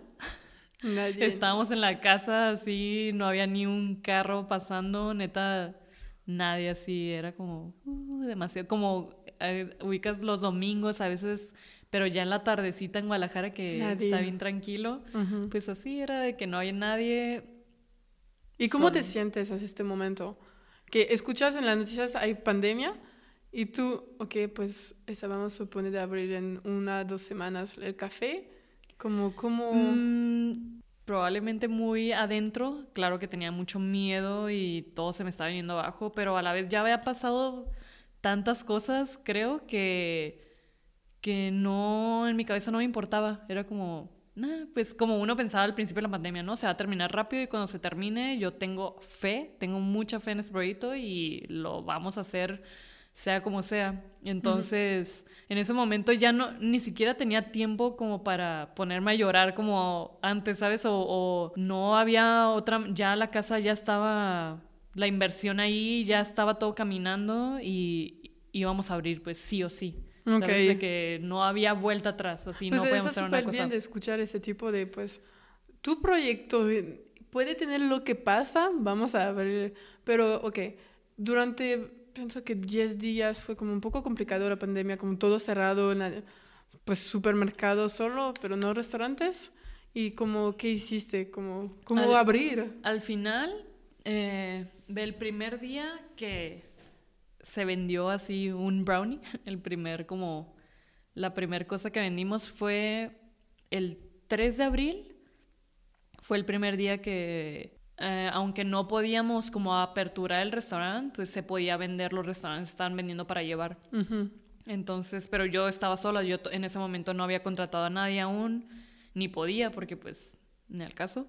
Entonces lo que hice fue, vendíamos, hicimos un mini menú con cold brew, que era lo que estábamos haciendo nosotros, eh, unos brownies, que era lo que yo estaba haciendo en casa también, croissants, que eso nos, nos lo pro, ve una panadería y era nuestro menú de tres cosas. Vendíamos cold brew, brownies y croissants. Entonces... ¿Y cómo venderlo? Pues en redes sociales ya habíamos estado subiendo muy cosa, muy poquito, no recuerdo cuántos seguidores, ¿no? Eran puros amigos. Como que esas, ese mes de brownies y croissants y así, obviamente los que nos ayudaron fueron nuestros amigos decidimos de que ya, ya vamos a, estamos a la venta estos, se los llevamos a domicilio o pueden pasar por ellos ahí al café. Y ya literal tenía en ese momento el Excel, el día y el cliente de que Sandra me pidió dos brownies, un litro de cold brew y dos croissants, así, de que así. Y yo solita los iba, los llevaba de que en mi carro a, a tu casa. Ok. de que toma, aquí está y ya. Entonces así iniciaron nuestras primeras ventas.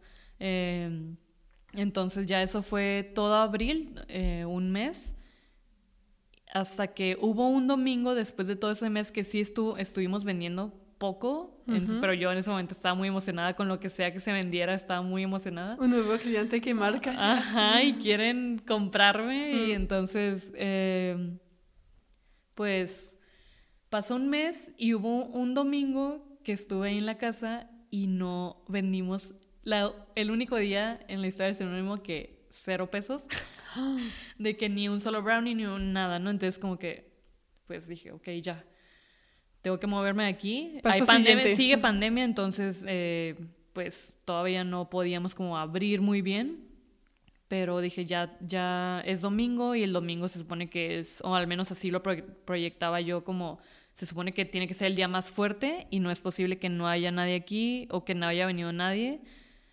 Entonces, pues dije, pues claramente los domingos los lugares se llenan porque quieren desayunar y yo no estoy ofreciendo eso aún. Entonces, pues me moví rápido y fue como, tengo que conseguir a, un cocinero, a un chef, ya. Y ahora sí darle para adelante a la cocina.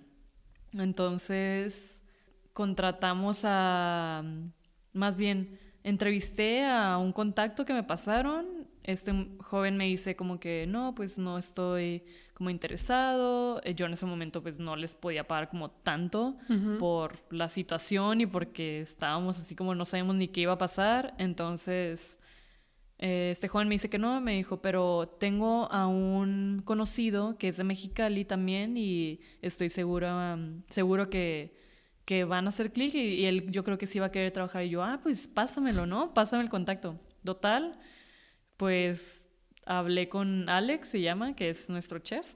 Eh, hicimos clic luego, luego, es Mexicali, pues de que somos del mismo pueblo, eh, estudió con unas de mis mejores amigas, entonces, y pues es muy bueno así de que en su trabajo es impecable y luego luego hicimos clic y le enseñé como mi propuesta, conoció la casa, en ese momento él tenía otras propuestas de trabajo y yo ya estaba como desesperada porque ayúdame, ¿no? Ya necesito que, que me ayudes de que pues a tú sacar de que mínimo los chilaquiles y ya yo ahí en ese momento también no están instalando la máquina de café apenas, por eso yo no podía vender café, solo mm. estábamos vendiendo el cold brew. Entonces nos instalan la máquina de café, ahora sí, ya dije, güey, tú haces los chilaquiles y yo hago, o sea, yo soy la barista, ¿no? Yo hago los cafés y yo misma atiendo.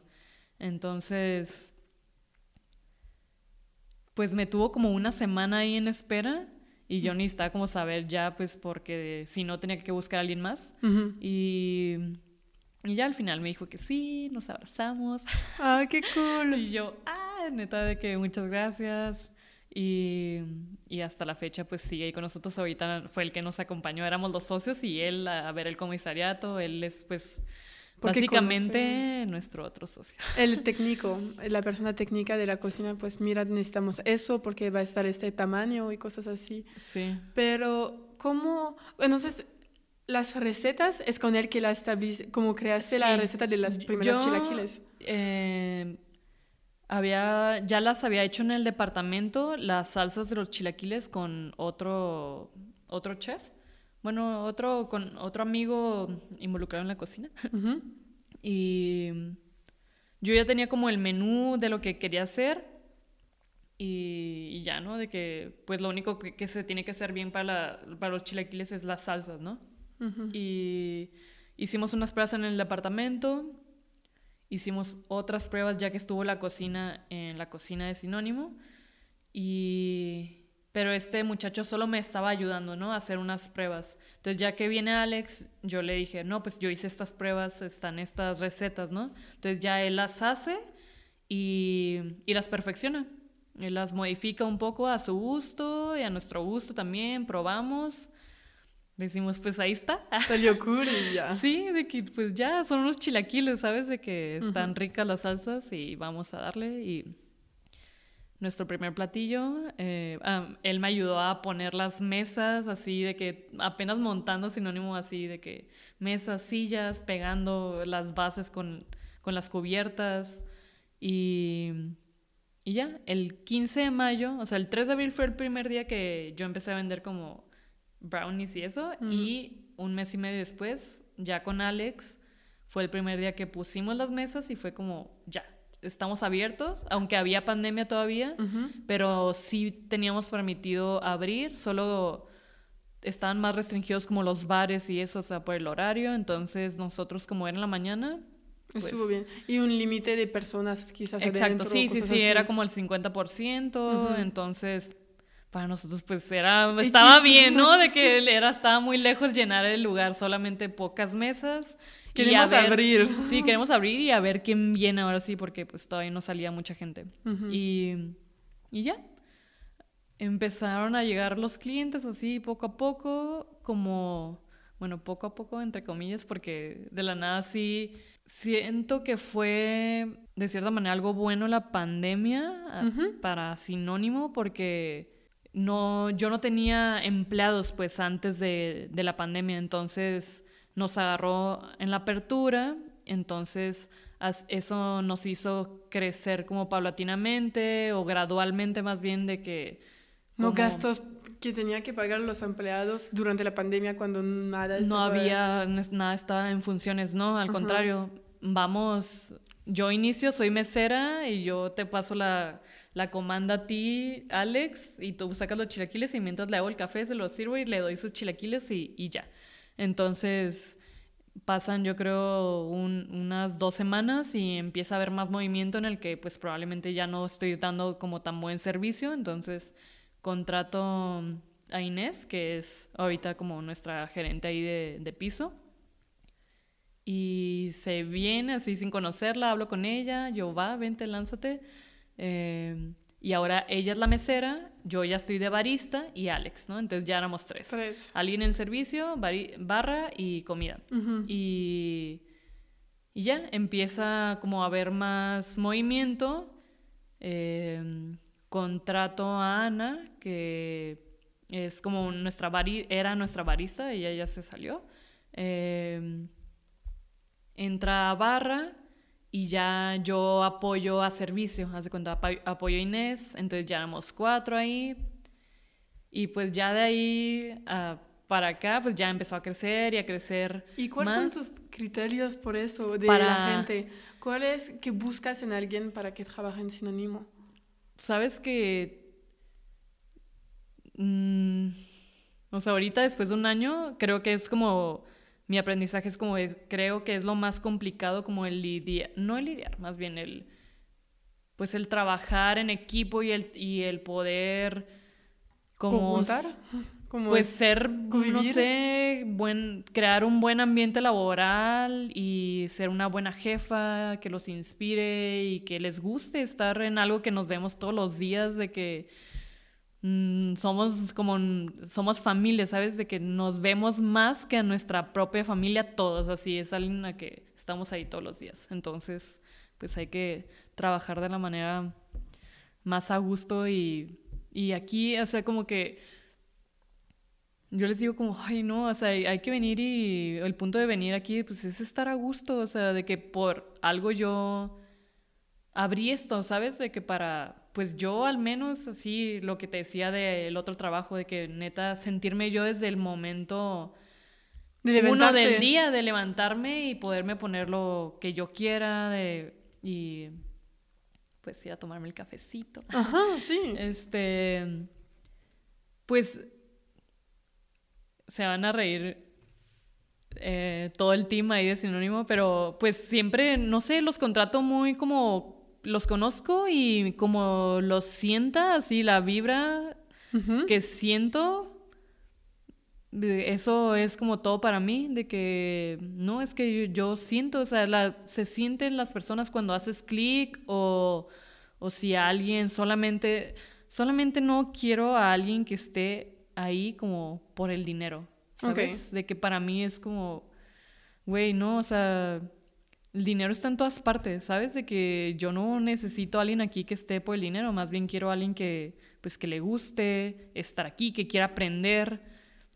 Es más fácil enseñarle a alguien así, este... Que no tiene quizás la capacitación, pero que quiere aprender. Que quiere aprender a alguien que sabe, pero no quiere y que solo está como de malas y que solo está haciendo las cosas como por hacerlas y está buscando como el último minuto del día para ya salir y ya irse. Así, ¿sabes? Entonces, ahora sí que estoy perfeccionando la manera de contratar, pero no me ha ido nada mal. Yo estoy así de que neta no demasiado bendecida con el team que tenemos. No sé cómo lo logramos, pero se ha ido formando y estoy así. Sin ellos, pues no lo, no lo podríamos estar haciendo. Y. Pero no, sí, ahora sí que, o sea, en este año he contratado así, les, les pido currículums, eh, los conozco y digo, va, cáele mañana. pero está bien, porque la neta, la, la, gente es quien influye más en el negocio. Y si no, la, el team no se llegaba, si solo una persona hace algo mal o que, que no tiene la misma vibra o la misma manera de hacer que los demás, puede caer un negocio, puede hacer mucho daño y que es muy importante de tener a alguien que... Cada persona. Sí, sí, no, sí, ya, ya nos pasó. Ah, pero... Pienso que a todos, eso nadie puede decir. Es algo que tienes que cuidar ahí mucho. El ambiente así es el ambiente laboral y si tienes a un empleado que pues que no le guste, puede empezar a contaminarte al equipo uno por uno y a todos los días estar metiendo ahí. Sí. Pues. Es, algo, es un chiste y es de todo, no es solo por, los cafés. Por todos lados, los humanos afectamos en positivo o negativo el negocio. Y como en este año, uh, ¿cuáles fue como la cosa la más que, que te sorprendí? que no esperaba, porque trabajaste por Parreal, entonces sabías muchísimas cosas que alguien más, pero ¿qué te sorprendió? Fue, oye, eso no lo esperaba, ¿qué pasó? Positivo o negativo, no hay malas respuestas en eso. Mm, el crecimiento que hemos tenido, creo que ha sido algo grande, que no lo esperábamos como tan rápido, pero a la vez Sí, porque nosotros lo hemos creado, ¿sabes? Lo buscamos. Sí, se pusieron las pilas desde el principio. Vamos a abrir sí hubo un momento, de hecho se me olvidó contarte de que hubo un momento como al mes que ya habíamos iniciado con Inés y Ana, que ya éramos los cuatro. Sí, creo que nada más estábamos cuatro o cinco, no recuerdo bien. Eh, como al mes de ahí que pues tuve un bajón así horrible de energía, me sentía perdida, había, estábamos como creciendo en ese momento pues muy rápido, muchas, muchos pendientes, muchas cosas que hacer y pues me sentía, era demasiada como presión. O estás como creciendo y la gente crea expectativas, entonces quieres cubrir esas expectativas entonces... De sentirse mal al momento de que hay crecimiento. sí, hubo mucho crecimiento que me sentía agotada de que es mucho, así sentía mucho y, y tomé la decisión, pues en el departamento me caí así en la sala, no me podía estar en el piso, no me podía levantar, no tenía fuerza, estaba llorando, me sentía muy mal como que yo creo que un bajón de energía después de todo el trabajo, ¿no? Y la presión. sí. Y.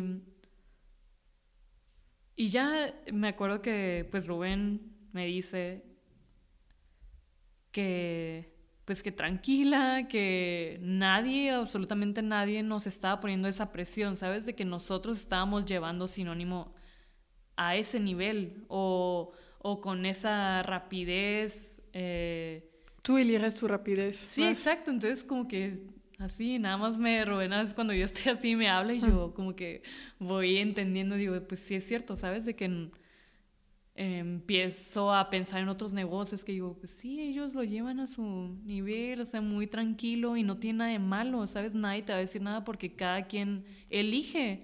Entonces, yo solita me estaba poniendo esa presión porque yo solita estaba creando ese más, más. Y más, sí, exacto, así. Y, y si escuchas a alguien que dice, ah, tienes que hacer eso, ah, sí, yo voy. Y si te, alguien más que dice el opuesto, ah, sí, pero yo voy también. Y como de ir a todos lados. Sí, como encontrar el equilibrio entre, pues, qué es lo que en realidad queremos o hasta dónde queremos llegar y, priorizar como nuestra salud, que en ese momento fue cuando pues por primera vez tomé la decisión en mi vida de ir con la psicóloga porque yo había momentos en los que lloraba y no sabía ni por qué. Así me sentía muy rara. Llena de emociones. Muchísimas emociones así de que... Y mis emociones toda la vida siempre he sido muy... Lloro mucho, pues, de que siempre se me sale por ahí, lloro y...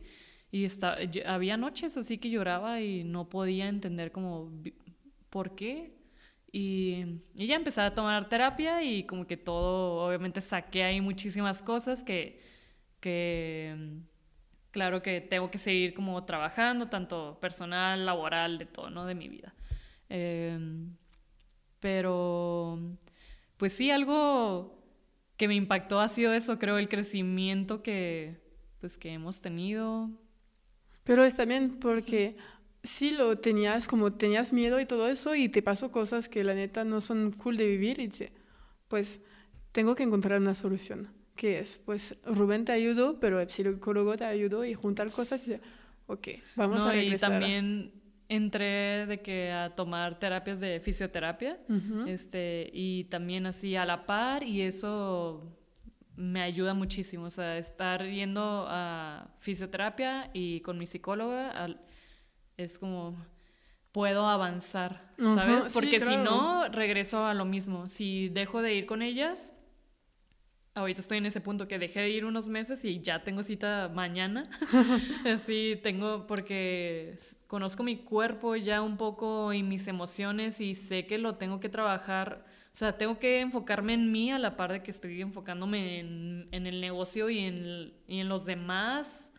Sí, porque eres la como el pilar del negocio y si el pilar no se siente bien, pues se va a caer todo. Entonces es súper importante de cuidarse a sí mismo. ¿Y por qué el nombre es sinónimo? Eso es mi intriga, porque cuando Ay, eso se lo hubieras preguntado a Rubén. Ah, ¿no se lo preguntaste? No, a ti.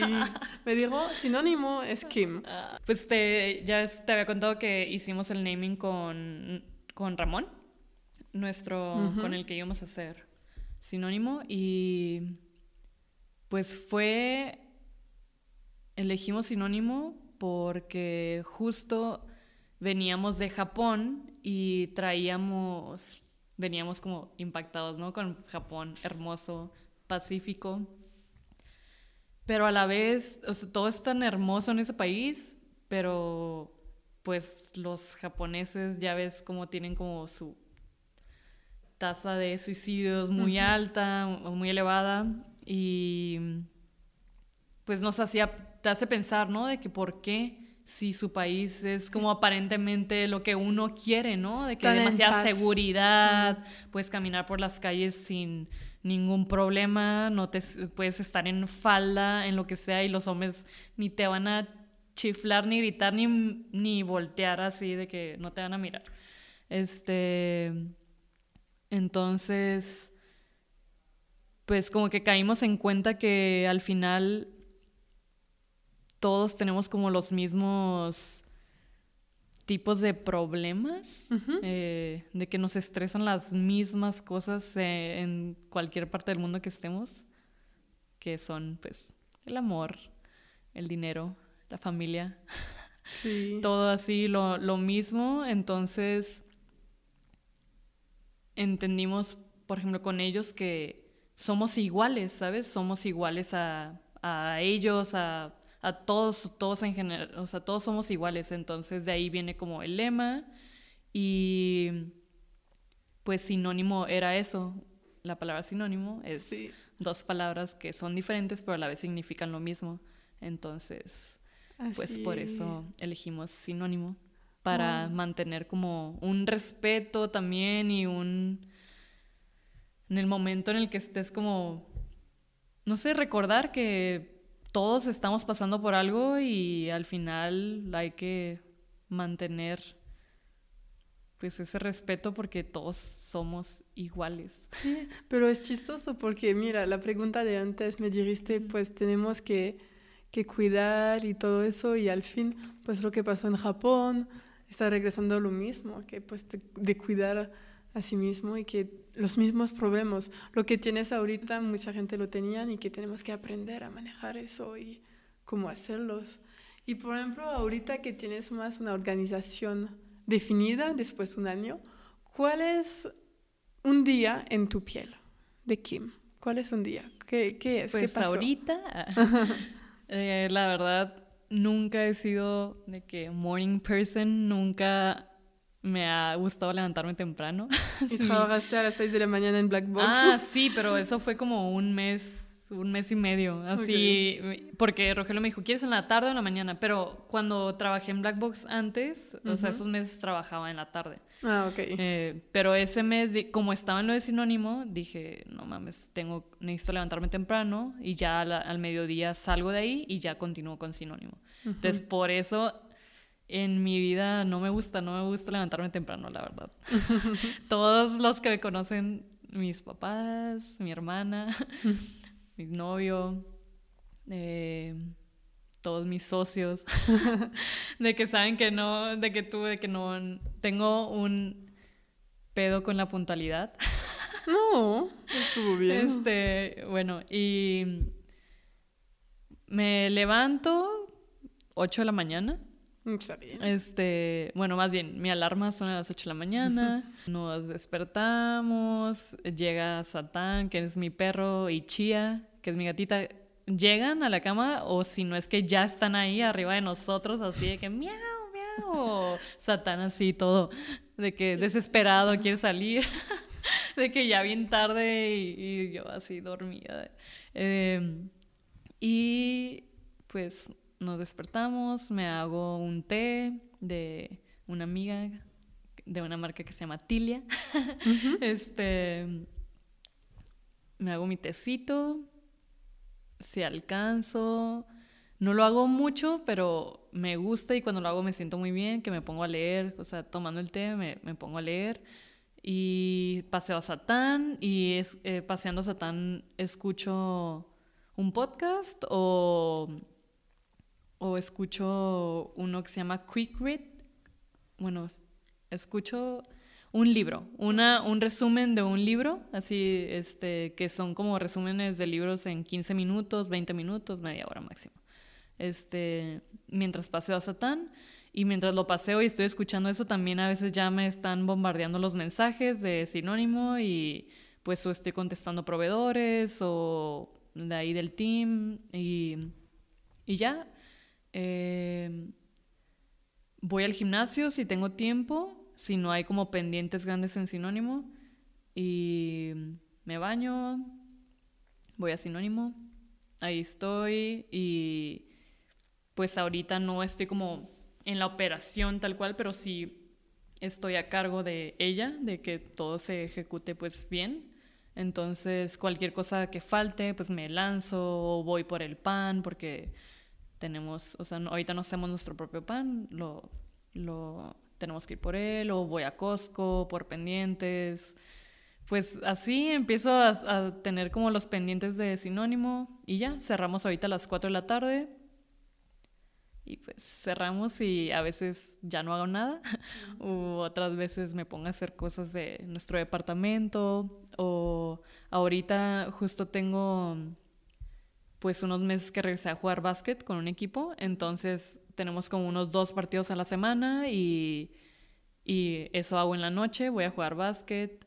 O si no alcancé a ir en la mañana al gimnasio, voy al gimnasio, paseo Satán en la noche.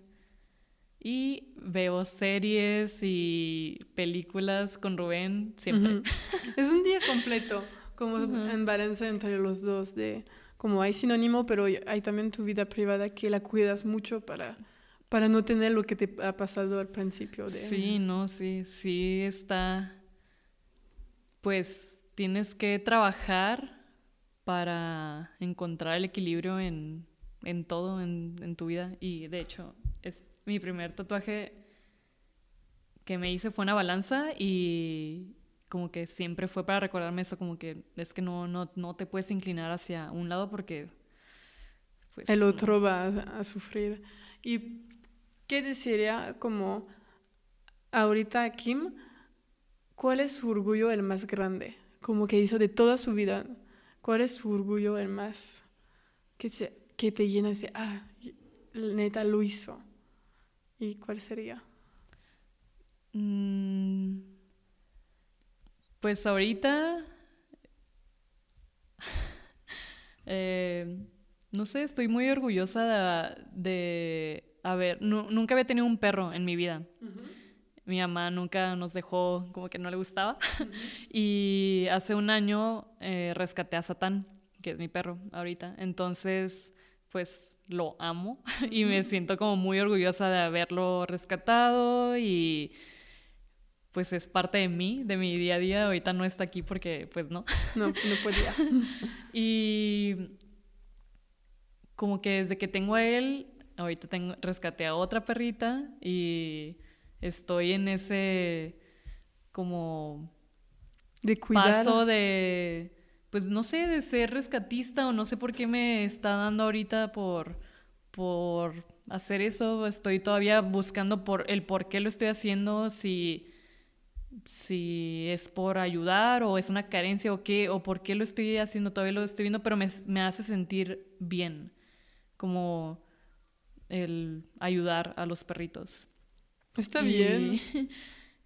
o pues no sé, pues sinónimo también, claro, es como es que sinónimo de ahorita pues es todo, ¿no? Sinónimo está en mi cabeza todo el día. Sí, sí. Porque... Pero es por eso que te digo, orgullo no puede no es siempre como trabajo, es más como metas o cosas que lograste. Y sí para ti es de como de tener un perro y de, de cuidarlo, de rescatarlo, de ofrecerle una vida súper chida que no es en la calle, pues nadie puede juzgar eso, nadie, nadie. Sí, sí, ahorita presentes, ese es mi, mi orgullo. Pues eso es súper bien. Mi, bebé. ¿Y cuáles son tus futuros proyectos, personal o profesionales? Ay, pues, ¿Qué puedes contar? Sí, sí, sí. sí, no, no. Eh, profesional, estoy así como en el camino, mi sueño. Eh, que ya ni lo veo tan lejano porque cuando, así como con sinónimo me siento ahorita de que ya que quiero hacer algo como que lo, lo quiero hacer y lo voy a hacer, ¿no? De que este traigo la idea de sacar un vino y... ¿De cuál tipo de vino? Quiero uno blanco o uno rosado y pues no estoy tan metida como en ese tema, pero ahorita estoy en eso, estoy en la investigación, estoy probando, estoy catando, entonces, pues hacia allá me gustaría irme y obviamente pues vamos a ampliar sinónimo en la tarde, en la noche, es lo, es lo que sigue y probablemente después abrir más, pero la verdad con todo lo que ha pasado como que yo no tengo prisa, ¿sabes? Estoy muchos nos dicen como, no, pues ya, de que ahorita es el momento, ¿no? De que, pero creo que, pues hazlo tú, ¿no? Sí. de que yo no, no puedo ahorita, yo voy a mi tiempo y no, no, no estoy, estoy bien ahorita con lo que quieres tenemos. regresar a lo que te ha pasado de, pues, prisa de hacer todo y pues al fin no te lograba lo que querías. Y entonces, pues, yo lo hago a tu tiempo, lo haces a tu tiempo para que pues para sentirme bien. Ajá. Y con las cosas que te gusta, aparte. Y personal, pues... Mm, no sé, estamos como viendo la posibilidad de comprar una casa y... Y si es posible también me gustaría irme a vivir, no sé, a otro país unos meses. Traigo como que ganas de irme a Australia. O si no se puede, bueno, más bien, u otra opción sería Asia, no sabemos bien, pero no sabemos si irnos a Japón o a Hong Kong, a Corea.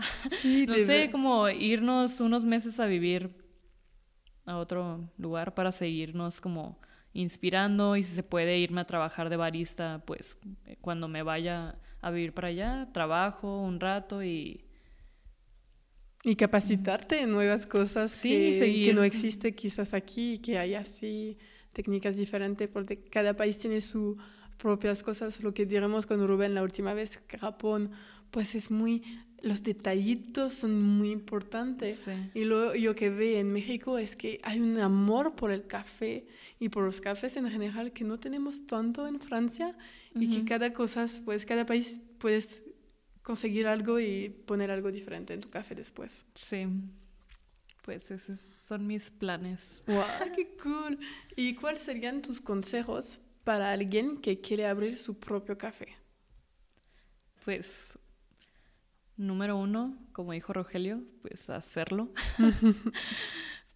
Sentarte, planear y no todo lo que se planea se va a lograr, ¿no? Probablemente, nunca, casi. Pero el chiste es avanzarlo y hacerlo. Entonces ahorita estamos llegando al fin del podcast y tienes que contestar algunas preguntitas que todo el mundo tiene que hacer. ¿Qué te hace despertar cada día?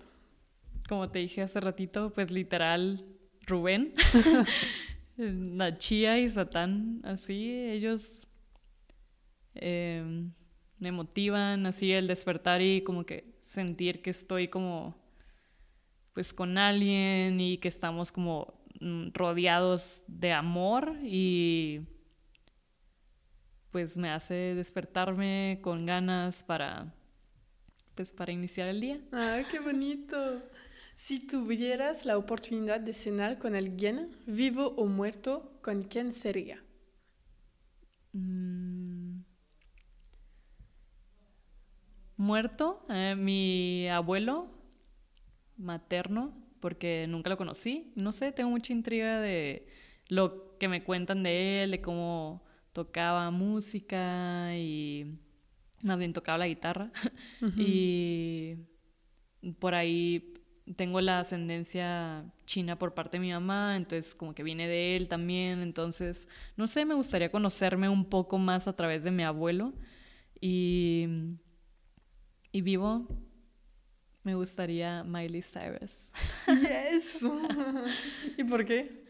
No sé, me, siempre me ha gustado mucho como su manera de enfrentar la vida siempre, o sea, desde chiquita soy su fan y como que nunca le importa, ¿sabes? De que nada lo que opine como nadie, ella siempre es ella y, y creo que, bueno, al menos yo siempre buscas como esa manera de ser tú sin miedo a que te juzguen o al que dirán. Y pues no sé, la admiro mucho por eso, o por más que a mucha gente no le guste, como que a mí me, me encanta que ella es demasiado ella y... Y, la gente la, ama o la, odia por ella. Y la, ajá, exacto. ¿Nos podrías hacer alguna recomendación de algún libro o podcast o película, música que te inspire? Ok. Eh, pues libro, de hecho lo tenemos ahí en sinónimo. Tenemos como tres, cuatro libros, son pocos, pero los libros que están ahí son porque nos ayudaron a crear sinónimo, ¿no? O me inspiraron, o... Eh, y el más importante es de que You Are a Badass, de Jen Chinchero. Eh, pues ese libro es como, pues se pudiera decir como motivacional, de que tú puedes, de que tú eres una chingona o tú puedes hacer todo, pero en realidad sí, o sea, me ayudó muchísimo a, a, seguir adelante y hacerlo y eh, es una autora que estaba como broke en, o no tenía dinero ah, en sus 30, casi 40 creo, y se dio la tarea de crear ese libro y en el libro cuenta cómo, pues cómo lo quería hacer pero no lo hacía y, y cómo lo hizo paso a paso, ¿no? A ver qué tengo que hacer para hacer un libro, eh, todos los temas que quiero abarcar, con index cards de que voy a visualizarlo y voy a ir así paso a paso, ¿no? Y vamos haciéndolo y al final logro sacar ese libro que estás como leyendo. Y ese libro es de, pues, de mis favoritos. Qué bueno. Yo voy a ponerlo en descripción para que la gente lo encuentre. Ok. Y serie, me encanta, pues, The Last Dance de la de Michael Jordan. Me encanta, me encanta, porque, pues, obviamente me encanta el, el básquet, lo admiro muchísimo desde niña y ver también su manera de pues de trabajar y de entrenar y diario y todo el esfuerzo y como ver de que solamente personas con esa dedicación pues logran cosas grandes, ¿no? Como él. Sí, como su carrera entera. Y me gustaría saber si hubiera alguien a quien quisieras que yo entrevistara para hacer algún otro podcast. Eh, sí, a mi amiga Carly, que la que te dije que tiene una marca de test. Este, ella, pues está muy metida en todo el mundo del té y a ella y a, mi otra amiga Marta Blanco. Sí, este, ella la, tengo en plan. Ajá. pues ellas dos son las que se me vienen a la mente. Ah, súper bien, muchas gracias. ¿Y dónde puede contactarte nuestra audiencia? Si quieren, si tienen pregunta o quieren hablar contigo. Sí, eh, pues en mis redes sociales, mándenme un DM, cualquier duda o cualquier cosa que quieran cotorrear, ahí les contesto. este son, pues es mi nombre, es Mei Kim. ¿En Instagram? Instagram, Twitter, todo está como mailing Kim. Ok. O sea, literal, como que casi nadie se llama así y siempre que sale una red social lo pongo y está disponible. Ok. Mailing Kim. Entonces voy a ponerlo en la descripción para que solo tengan que poner un clic. Y muchas gracias por compartirnos todo, porque yo sé que fue muy nerviosa, pero la verdad se pasó súper bien y es tu experiencia, es ti, y yo estoy segura que puede inspirar a la gente a hacer sus propias cosas. Muchas gracias, Sandra. Gracias. Gracias, gracias, gracias a todos. Si escuchas este mensaje, significa que llegaste hasta el fin. Y por eso, muchas gracias. Espero que te haya gustado, que aprendiste algo nuevo y que encontraste tu dosis de motivación para convertirte en arquitecto de tu propia vida. Si te ha gustado el episodio, puedes compartirlo a alguien que podría inspirar o directamente en las redes sociales sin olvidar de identificar a Kim y a yo para que podamos verlo también. Nos vemos la próxima semana. A.